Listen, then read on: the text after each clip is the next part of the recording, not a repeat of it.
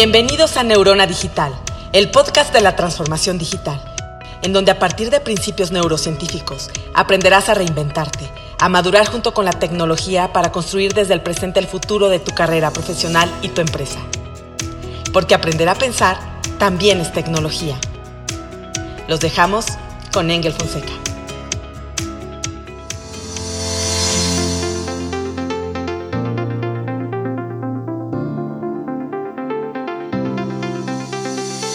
Hola Thinkers, como prometido, esta es la segunda parte de este gran episodio. Disfrútenlo. O sea, en, los últimos 10 años hemos visto un crecimiento exponencial en el número de dispositivos conectados a Internet y, dispositivos van desde servidores que no tienen un usuario nada más, hasta sistemas dedicados que son muy básicos como eh, una cámara digital, una Smart TV o eh, un refrigerador inteligente o focos inteligentes que hay ahora, que todos tienen una conexión única a Internet para poder enviar y recibir datos, para poder enviar estatus, para poder interactuar con sus usuarios. Entonces, eh, el crecimiento ha sido exponencial. Ah, eh, durante la primera década de los años 2000, justo hubo una evolución del protocolo de Internet, el, IP protocol, que estaba entonces en su versión 4. Fue, este fue creado por Vinsurf. Y cuando fue creado originalmente, en los 70s fue pensado para poder soportar cerca de 16 mil millones de conexiones, una cosa así. Bueno, y, Surf dijo, esto debe ser suficiente para cuando se acaben esas direcciones, probablemente ya va a haber otra cosa mucho mejor o, o, ya se a ser problema de alguien más. y no, eh, la gente de Google fue a sacar a Surf de su retiro y pues lo pusieron a trabajar para crear una nueva versión del protocolo IP, que conocemos hoy como el protocolo IP versión 6 o IPv6. Sí, le dieron el puesto de Digital Evangelist, como apóstol digital. Lo que pasa es que eh, todavía en la época de Surf se, había mucha gente, todavía en la primera década del año 2000, no había certeza si este tema de Internet y de la web iban a pegar mucha gente en las empresas, en los gobiernos pensaban que tal vez era una moda, que tal vez era nada más un, un algo temporal o algo que no iba a pegar. Entonces había escepticismo acerca de si valía la pena seguirle apostando algo, pues que estaba agarrado entonces con pinzas. Hola, déjame, entonces, adelante, no, adelante, perdón. Mucho del trabajo de Surf era convencer tanto a gobiernos como a líderes de la industria que apostar en Internet era la apuesta correcta, de que no había otra alternativa, de que no había otra red y de que conseguir una base de usuarios, una infraestructura abierta, descentralizada y barata como la que tenía Internet en ese momento era muy difícil de conseguir.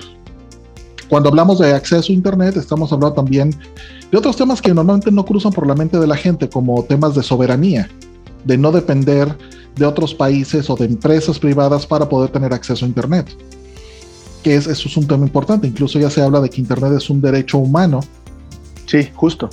Entonces, pero es, algo que se fue construyendo. Mucho del trabajo de Vincer como evangelista es precisamente hablar a favor de la plataforma para que líderes, tanto en países como de industria a nivel mundial, eh, coloquen sus apuestas en esta plataforma. Y es algo que ha funcionado. Ahorita ya podemos hablar casi 27 años después de que fue creada la web, de que eh, definitivamente tanto la web como Internet están aquí para quedarse y que es una apuesta a largo plazo. Ahorita ya tenemos eh, una generación completa de personas, los millennials, que han vivido toda su vida con acceso a Internet, con acceso a web, con acceso a computadores y dispositivos conectados. Pero eso mismo también genera nuevos retos y nuevas oportunidades. Para empezar, tenemos muchos más dispositivos que hace 10 años queriéndose conectar a Internet. La nueva versión del protocolo IP, IPv6, que fue liberada en la primera década de los 2000, justo asegura esto, de que podemos crear un, número tan grande de dispositivos que probablemente no nos los vamos a poder acabar en lo que queda de este siglo. Y Surf lo pensó para comenzar a dar el brinco ya no de una Internet, a una Interplanet. De poder hablar de tener, usar la misma plataforma de Internet para conectar dispositivos en el espacio y en otros planetas. Eh, él, fíjate, comentaba cuando vino a México, te decía que tuve la oportunidad de conocerlo, él decía que Internet iba a desaparecer porque iba a estar en todos lados. Entonces me imagino que va alineado a lo que estás diciendo. Sí, vamos. Eh, eh, organismos como la NASA, por ejemplo, utilizan la tecnología de Internet para conectarse y comunicarse con los robots, drones que tienen en Marte, o las sondas que tienen alrededor de Júpiter, de Saturno, incluso con la sonda eh, Deep Horizons que mandaron a Plutón. Toda la comunicación y el control remoto se hace a través de tecnología que surgió para la web. Y se está construyendo un sistema de eh, lo que le llaman el, Deep Internet o el Deep Interplanet, que es una red de satélites distribuidos a lo largo del sistema solar como repetidoras de datos para poder conectar al sistema a, solar. mayor, a mayor velocidad a dispositivos que están en otros planetas, literalmente. ¿Cómo dijiste que se va, ¿Cómo se va a llamar eso? No es Internet, es Interplanet. Interplanet. Impresionante, ¿no? Sí. O sea, eh, puede, que suene muy raro, muy absurdo, pero ya estamos ahí. Bueno, con que no eh, nos hackee un alien, todo está bien. Pues supongo que si pasa, eh, habrá otros problemas antes que eso. Exacto. Pero el punto es ese. Entre más dispositivos hay conectados a Internet, también más desinformación se genera, más datos se generan y las necesidades que tienen tanto empresas como personas de conectividad están cambiando. Ya con un modem en una casa a veces ya no es suficiente. Ya una empresa con un enlace dedicado ya puede que no sea suficiente. Bueno, desde la casa ya tienes tres proveedores de internet diferentes por si uno se cae. Y la otra cuestión es que eh, de regreso a nuestro planeta hay muchísima gente que vive en regiones todavía en vías de desarrollo que no tienen acceso a un buen Internet. Eh, muchas regiones de África donde mm, durante el siglo XX nunca se construyó infraestructura telefónica, o incluso en América Latina o en el sureste de Asia, o en las regiones cerca de los polos, donde el desarrollo de acceso a Internet está subdesarrollado. Vamos, incluso en regiones de Estados Unidos, en las regiones rurales de Estados Unidos, hay muchísima gente que no tiene forma a veces de conectarse o que tienen una conexión extremadamente lenta que no les permiten tener acceso a servicios de videoconferencia o a servicios más sofisticados más allá de poder ver páginas. Claro, claro, claro. Sí, y, va muy alineado lo que dices de Internet como derecho. Eh, a mí lo que sí me da un poquito de tristeza es lo que está usando, cómo está usando el, humano el Internet. Eh, escuchas de linchamientos, el tiempo promedio de navegación en las redes sociales son cuatro horas en promedio en Latinoamérica, que si lo multiplicas por los días del año, son dos meses al año pegado a las redes sociales y, la mayoría de los latinos como espectadores, no digo todos, este, pero sí, como que al final es un derecho, pero tiene obligaciones implícitas, ¿no? Como ser humano. Sí, sí, pero yo creo que eso es parte de que la gente está aprendiendo cómo usar Internet. Eh, y, va pegado con otras cosas. También, gracias a Internet durante la pandemia de COVID, mucha gente pudo seguir tomando clases, mucha gente pudo seguir trabajando y estar comunicados sin exponernos. De lo contrario, la pandemia probablemente hubiera durado mucho más tiempo y mucha más gente se hubiera enfermado. También estamos viendo el desarrollo de muchos nuevos modelos de negocio que no hubieran sido posibles sin Internet, sin la web y sin la nube. Y lo interesante de esto es que eh, por ejemplo, regiones en África que eh, por inestabilidad y por colonialismo no tuvieron infraestructura de telecomunicaciones durante el siglo XX, lo que van a hacer es que se van a brincar toda esa parte, porque montar antenas, pasar cables, es caro. Entonces, los países africanos que están... Hablando de los cables, perdóname. Alguna vez tuve una infografía de todos los cables submarinos que hay en el mundo para que haya internet infraestructura que por lo que tú estás diciendo ya no va a ser tan necesaria, ¿no? Lo que pasa es que es, es un primer acercamiento, pero no podemos tirar un número infinito de cables en el mar, de la misma forma que no podemos levantar un número infinito de postes, porque eso tiene un costo infinito. Claro. Además también la forma en cómo los dispositivos y la gente se está conectando está cambiando. Antes la gente se conectaba a través de una línea telefónica, después a través de un cable de red, ahora a través de Wi-Fi, pero incluso ese Wi-Fi ha ido cambiando. Entonces tenemos diferentes versiones de los protocolos de Wi-Fi eh, y también de las comunicaciones para redes celulares, desde este, GPRS ahorita hasta 4 y 5G, que permiten conexiones de más alta velocidad a un costo menor para más gente. Es decir, permiten conexiones muchas más, mucho más eficientes, pero esa infraestructura tiene un costo. En, México y América Latina, por ejemplo, eh, pues está esa situación donde los proveedores de acceso a Internet están entre el balance de seguir invirtiendo en infraestructura y hacer rentable las inversiones que ya hicieron antes.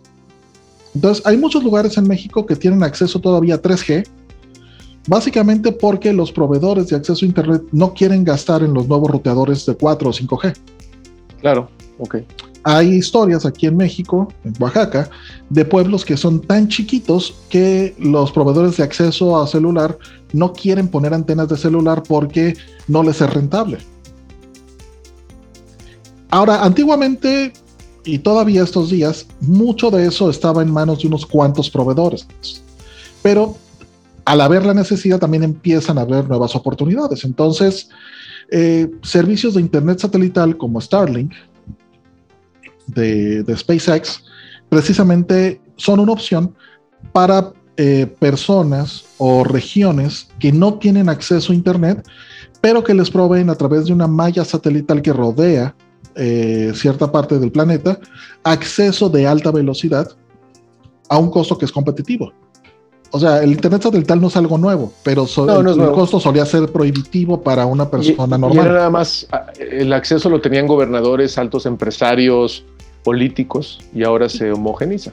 Ahorita ya está al acceso de cualquier persona. Estos días, por ejemplo, eh, la gente en Ucrania tiene acceso a Internet de banda ancha a pesar de que están en plena guerra con Rusia, gracias a que tienen acceso a Internet a través de Starlink. Fíjate. Entonces, en lugares rurales, en lugares muy remotos, donde es muy difícil tender un cable o poner antenas, esta es una opción interesante que además eh, permite poner repetidoras a nivel de piso para conectar a más gente. Hay iniciativas desde hace mucho tiempo que le llaman de Internet abierto o Internet para todos, les llaman, donde precisamente tratan de hacer un, acceso a Internet democrático y descentralizado que no dependa de una empresa en particular para que la gente acceda a Internet. E incluso se, eh, ha habido experimentos para poder utilizar las redes de cableado eléctrico para poder transmitir eh, datos e información de alta velocidad sin costo usando la infraestructura que ya existe.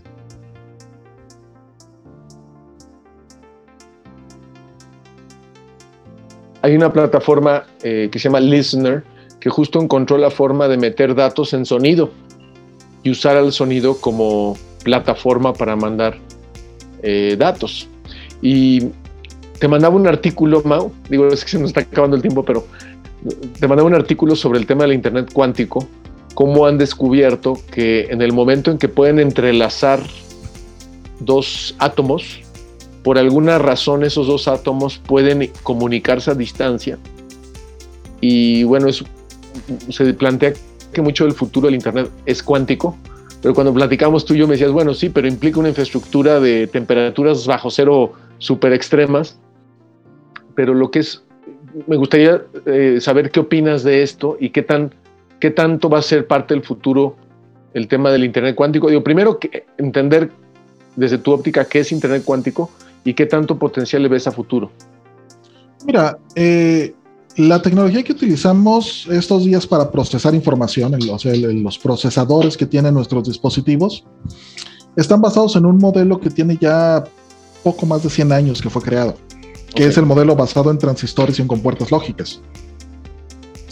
Eh, con el desarrollo de microcomponentes de la miniaturización y de los transistores, eh, se logró durante el siglo XX crear eh, procesadores cada vez más rápidos, cada vez más eficientes, cada vez más baratos para poner en más dispositivos los procesadores que usamos estos días en nuestras computadoras, en nuestros teléfonos, en todos los dispositivos, utilizan más o menos el mismo principio y la misma arquitectura. Desde hace mucho tiempo, eh, un, científico que trabajaba diseñando procesadores eh, hizo un análisis y se dio cuenta de que en general cada 18 meses se duplicaba la capacidad y la velocidad de los procesadores que se fabricaban. Pero eh, al final, estos dispositivos están basados pues, en las leyes de la física, en cómo los electrones se mueven a través de un medio conductor y eso tiene un límite. Justo este hombre que postuló, y se le conoce a esto como la ley de Moore en su, en su honor, que iba a llegar un punto en el que ya no iba a ser posible crear eh, transistores más pequeños y que cuando se llegara a ese límite, que es de 5 átomos, ya no se iban a poder hacer procesadores ni más rápidos ni más eficientes. Ese límite lo topamos hace mucho. Si recuerdas, eh, antes el marketing de los procesadores de Intel o AMD los vendían por su velocidad, que si era a 100 MHz, a 100 GHz, a 1.2 GHz. De repente se llegó al límite de 3.3 GHz y los fabricantes de procesadores dejaron de hablar del tema y se cambiaron mejor a hablar de los cores. duo core, dos core duo, sí, sí, sí. Que es, ya no es un procesador, son dos procesadores en una caja que hacen el doble de trabajo porque ya no es posible hacerlos más rápido. Y esto no tiene que ver con que la tecnología tiene un límite físico de cómo se puede implementar.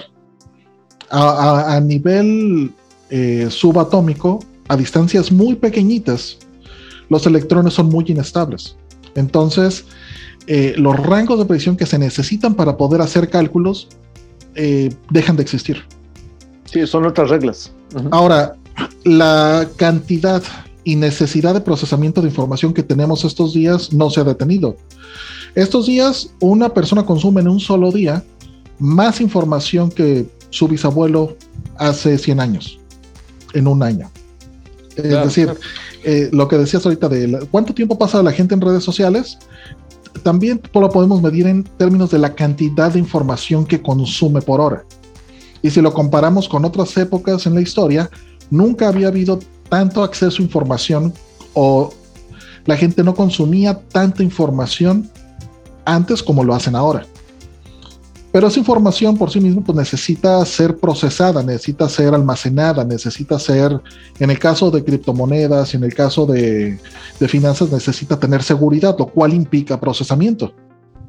Claro. Pero si tenemos una capacidad de procesamiento finita, porque la tecnología que estamos usando tiene un límite, lo que tenemos que hacer entonces es crear nueva tecnología. De acuerdo. Entonces, aquí es donde eh, los, la gente que diseña procesadores y la gente que diseña este tipo de tecnología están buscando alternativas y hay muchas opciones. Hay, por ejemplo, equipos que están desarrollando procesadores orgánicos que no solo utilizan silicón, sino también utilizan células vivas para almacenar y procesar información eh, de una manera mucho más rápida y eficiente. También tenemos este, sistemas de cómputo distribuido de inteligencia artificial con modelos predictivos que detectan y generan conclusiones incluso antes siquiera de que se les hagan preguntas.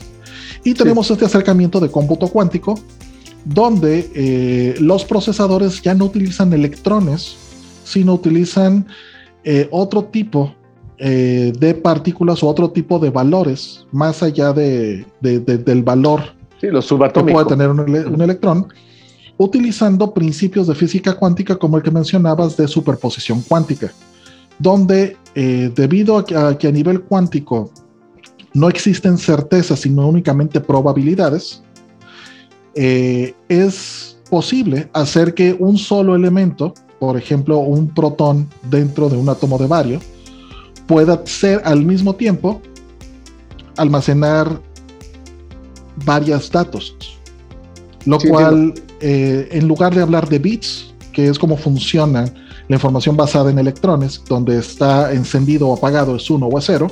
Qubits, ¿no? Los, los bits cuánticos o qubits pueden almacenar muchos valores de bits en un solo espacio. Lo cual, si lo multiplicamos por el número de elementos que podemos tener en un espacio limitado, lo que tenemos es que podemos tener tenemos una progresión que crece de manera geométrica y tenemos muchísima más capacidad en el mismo volumen y con la misma energía que con la tecnología que tenemos actualmente. Oye, pero me decías, y platicamos, esta tecnología, este, pues digo, todavía está muy limitada, requiere de, temas ambientales, de temperaturas muy bajas. Eh, hay una empresa que estoy siguiendo que se llama QTech, justo está en Canadá, en Newfoundland, en, una, zona del norte de Canadá. Y, o sea, obviamente tiene todo un matiz científico para homogenizar esta tecnología a la población, pero por lo que platicábamos, hay pocas empresas que tienen computadoras cuánticas. O sea, Google tiene, Microsoft seguramente. las computadoras cuánticas no funcionan de la misma forma que las computadoras que tenemos en este momento de propósito general. Mm, ya.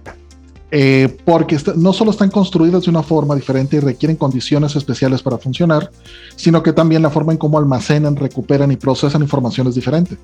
No podemos pasar un programa, por ejemplo, de una Mac a una, computadora cuántica así nada más, o instalarle Windows a una máquina cuántica. Eh, entonces, las máquinas cuánticas ahorita están en un proceso evolutivo. Todavía ya son viables, ya son posibles, pero requieren, igual que las computadoras electromecánicas hace 100 años, que nada más las podía tener el gobierno, que er, eran computadoras del tamaño de un cuarto, que requerían estar refrigeradas, que requerían de ciertas condiciones específicas para poder funcionar, pero muy rápido se fueron miniaturizando y se fueron haciendo más baratas y más accesibles para la gente. Con las computadoras cuánticas se prevé que pase algo parecido, pero todavía no llegamos ahí. Es algo que estamos viviendo.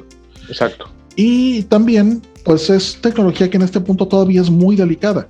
Entonces, fluctuaciones de energía, de temperatura, de movimiento, interferencia externa, pueden afectar el funcionamiento de una máquina cuántica. Entonces, aunque ya hay máquinas cuánticas disponibles, estas se encuentran en centros de investigación aisladas del ruido.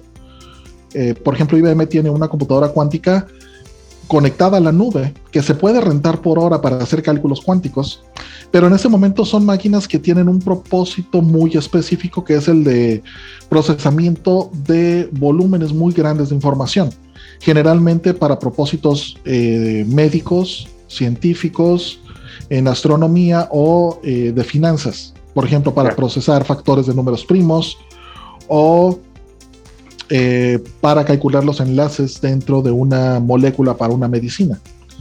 Entonces, eh, esas son cosas donde la tecnología actual, lo que antes se conocía como supercómputo, era para lo que se usaba, pero ahorita esas supercomputadoras ya llegaron a un límite y justo se está explorando eh, otras tecnologías para poder pasar esa barrera en términos de procesamiento de velocidad. Eh, tenemos también otra situación donde cada vez necesitamos comunicarnos a distancias más grandes, eh, ya no únicamente dentro de nuestro planeta, sino también a otros planetas. Entonces, por ejemplo, comunicarse con un dron que está en Marte es una comunicación de 14 minutos en que vaya el mensaje y otros 14 en que regrese. Actualmente. Ok, ese es el delay. Ok, interesante. Entonces, eh, si hubiera gente en Marte tener ese tipo de delay, ese tipo de retraso en la comunicación, pues inhibe muchas cosas de cómo la gente está acostumbrada a interactuar. Además de que igual no tenemos un ancho de banda ilimitado para poder transmitir información. Hay momentos, cuando hablamos de comunicación interplanetaria, donde los planetas a veces están muy cerca porque están del mismo lado del Sol, a veces están de lados completamente contrarios del Sol. Y la comunicación, los tiempos de comunicación varían. Qué interesante. Es como, querer comunicarse usando palomas desde América hacia Europa. Sí, es como cuando cambia tu señal, pues dependiendo de dónde estás, porque tu celular no tiene la misma señal en todos lados. Entonces, temas de entrelazamiento cuántico ofrecen una posibilidad muy interesante porque eh, debido a las propiedades eh, cuánticas, o sea, de las partículas subatómicas, eh, cuando se alinean o se entrelazan, podemos tener justo estos fenómenos de comunicación casi instantánea, sin importar la distancia, incluso más rápido que la velocidad de la luz. Qué impresionante, La forma en cómo esto funciona, la verdad, los propios físicos Nadie lo tiene claro. van a decir de que todavía no entienden bien cómo funciona. Pero funciona. Y no será la primera vez. O sea, cuando empezamos a usar electricidad, creamos lámparas, creamos motores, creamos un montón de cosas, no sabíamos cómo funcionaba la electricidad. sí, exacto. Entonces, eh, con el entrelazamiento cuántico y las computadoras cuánticas es algo que se sigue explorando, que se sigue estudiando y que se siguen buscando aplicaciones prácticas que probablemente va a tener mucho futuro, sobre todo si como especie comenzamos a migrarnos a otros planetas dentro de nuestro sistema solar. Que puede que suene muy raro escuchar algo así en este momento, pero es muy probable que en los próximos 30 años ya haya una colonia humana, al menos en, la Luna, o muy probablemente también en Marte. Y si no, eh, hay empresas como Blue Horizons de, Jeff Bezos que están planeando enviar eh, drones no tripulados para hacer minería en asteroides en el espacio, los cuales se conectan a través de Internet también. Y puede ser muy rentable también, ¿no? Pues precisamente o sea, cuando ya los recursos del planeta están al borde de ser agotados, es cuando también se vale pensar en eh, buscar recursos naturales fuera del planeta, ahorita que ya tenemos la tecnología para poder hacerlo. Que esto tiene implicaciones políticas, sociales, económicas, éticas, definitivamente las tiene. Claro. Pero estamos en un punto en la historia donde tenemos acceso a tecnología que nunca había existido y eh, sabemos que el acceso a Internet, el acceso a datos de forma abierta, democrática, ah, es decir, eh, igual para todos, es algo bueno. Entonces es algo que pues comienza cada vez a tener más fuerza, es uno de estos componentes de la web 3.0 que tanto se habla, que esta web 3.0 sí es una evolución tecnológica respecto de la web 2.0. La web, de la web 1 a la web 2 solo hubo un cambio de percepción en el uso de la web. En la web 3 sí vamos a ver un cambio tecnológico fuerte. Y muy probablemente los dispositivos, los métodos de almacenamiento y de comunicación que usemos en los próximos 20 años van a ser tan diferentes de los que usamos ahorita como los que usamos hoy son de los que usamos hace 20 años. Wow, eh, fíjate que se nos acaba el tiempo. De hecho, me quedé con ganas de, hacer otro programa posteriormente para hablar del tema de privacidad y el derecho de nuestros datos, que me acuerdo que hablamos de ese tema. Sin duda esta es la punta del iceberg. Me, me daba como una cierta ansiedad de viajar en el futuro a 20 años y recordar este momento y decir, wow, todo lo que ha sucedido. Eh, me encanta reconocer que soy ignorante de muchas cosas. Eh, gracias por todo lo que nos has enseñado. Y definitivamente ¿El futuro va a ser digital? Sí, ¿no? Por lo que entiendo. Y está fuera de este planeta, o sea, no, no solamente va a estar limitado a este planeta. ¿Qué podrías compartirle a la gente respecto a qué hacer con su curiosidad respecto a Internet? Y de no caer en ser como un GIF donde nada más hagas lo mismo, ¿no? Porque no nada más hay redes, hay audiolibros, hay tutoriales, está Coursera, que no desaprovechemos este poder que ahora tenemos llamado Internet, ¿no? Mira, eh, algo que es cierto es que con la primera web, la gente lo veía como un símil de los medios que existían en esa época. Veían y consumían contenido en la web de la misma forma que veían y consumían contenidos en televisión, en revistas, en impresos, en radio, etc. Eh, lamentablemente eso coloca a las personas como consumidores pasivos de información. Exacto. Y creo que el fenómeno de influencers que tenemos estos días es una consecuencia de eso. Solo unos cuantos generan contenido, los demás únicamente consumen y tal vez interactúan en forma de likes o para comentar.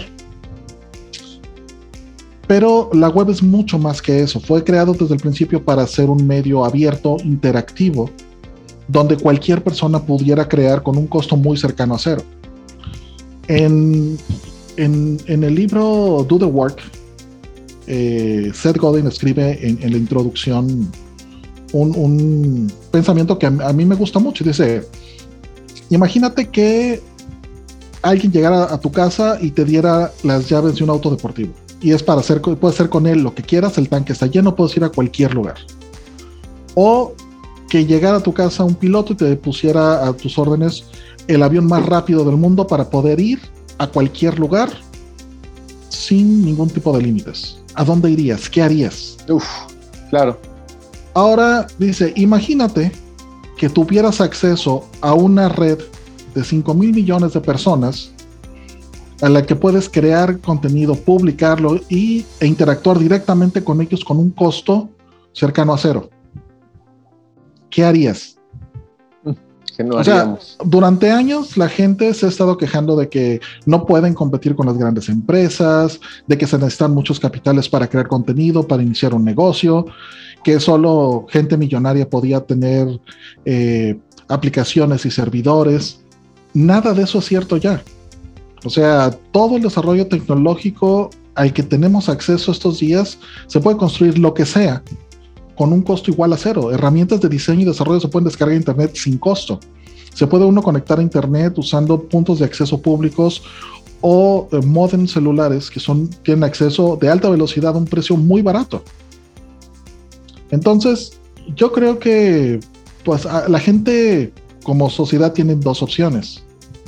Pueden seguir consumiendo contenido y aplicaciones pasivamente o pueden empezar a participar en la economía digital pero ya no existe el pretexto de que es muy difícil, es muy caro o solo unos cuantas personas pueden hacerlo. Esto ya está al alcance de toda la gente. De acuerdo, de acuerdo. Sí, ahí sería desaprovecharlo, ¿no? Este, me vino a la mente una frase de, no te dejes engañar que Internet solo es Facebook o TikTok o el mail o YouTube. Hay muchísimas, muchísimas más cosas. Lo vemos con los niños que ahora los juegos que disfrutan construyen, eh, eh, colaboran, eh, desarrollan, ¿no? Entonces, pues sí, es un, es un superpoder que como decía Spider-Man, ¿no? Como, todo superpoder requiere una gran responsabilidad. Este... más que responsabilidad requiere de ponerlo a trabajar. O sea, Spider-Man es Spider-Man no porque se quede en su casa viendo la tele. Exacto. y en el caso de, de, las personas, en general, este, por ejemplo, en, México y en América Latina tenemos como sociedad montones de problemas que son tanto críticos como muy interesantes para buscarle soluciones. Tenemos problemas de eh, educación, de equidad, de comunicación, de gobernanza, de transparencia, eh, de gobernabilidad, de económicos, de acceso a la banca, ¿dónde están las soluciones a esos problemas? O sea, estamos, seguimos esperando que Silicon Valley haga las soluciones en una caja para empezar a crearlas, eso ya no va a pasar.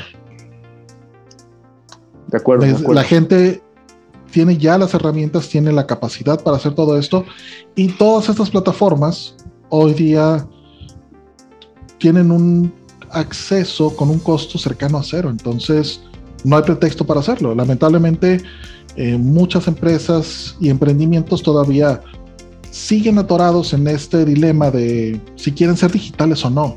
Por Dios, ah, esa es una discusión que ya tiene 20 años.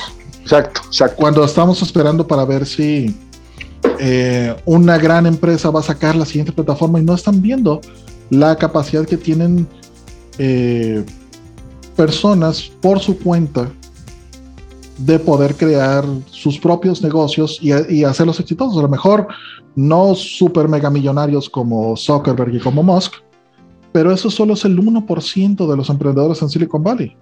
Hay muchísimas otras personas que están emprendiendo, que están creando tecnología, que están creando servicios eh, y que con ellos están haciendo mejores sus comunidades eh, y sus entornos. Yo creo que de eso se trata todo esto. Muchas gracias, eh, Mauricio Angulo, por tu tiempo. Eh, a todos los que nos escuchan, a todos nuestros thinkers. Gracias a Jorge García en cabina y en postproducción. Eh, me encantó este, este episodio, eh, Mauricio. Fui tu alumno, literal. Este, hay muchas cosas que necesito reestudiar eh, para, pues, para tener claridad. A mí me gusta mucho proporcionar claridad, pero no la puedes dar si no la tienes, ¿no? Eh, y me encanta, me encantó esta analogía. Probablemente lo que más disfruté del programa, obviamente aparte de escucharte, de que estés aquí, fue justo esta analogía con la industria eléctrica o la evolución de, de lo que pasó a inicios del siglo XIX. Este, y tienes toda la razón. O sea, no, el fenómeno cloud ya había pasado, este, y al final me quedo con la idea de que Internet se va a salir del planeta, ya se salió, yo no tenía idea de este delay que tenemos actualmente con Marte y sin duda esos 14 minutos dice mucho de lo que se tiene que hacer. Entonces, sin, ¿no? Pero muchísimas gracias, Mau.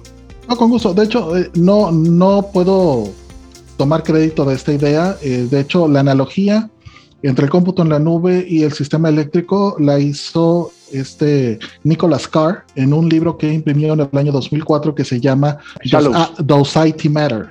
Ah, Does IT Matter. Ah, yo leí el de, de Shallows, ok, del buenísimo. Eh, ese fue después, pero justo Carr fue uno de los primeros en señalar los paralelismos en la segunda revolución industrial, eh, la revolución eléctrica con eh, la revolución de datos y con el cómputo en la nube. Entonces, de, ahí viene. Buenísimo. Pues muchas gracias a todos. Tengan una excelente semana y nos vemos en el próximo episodio.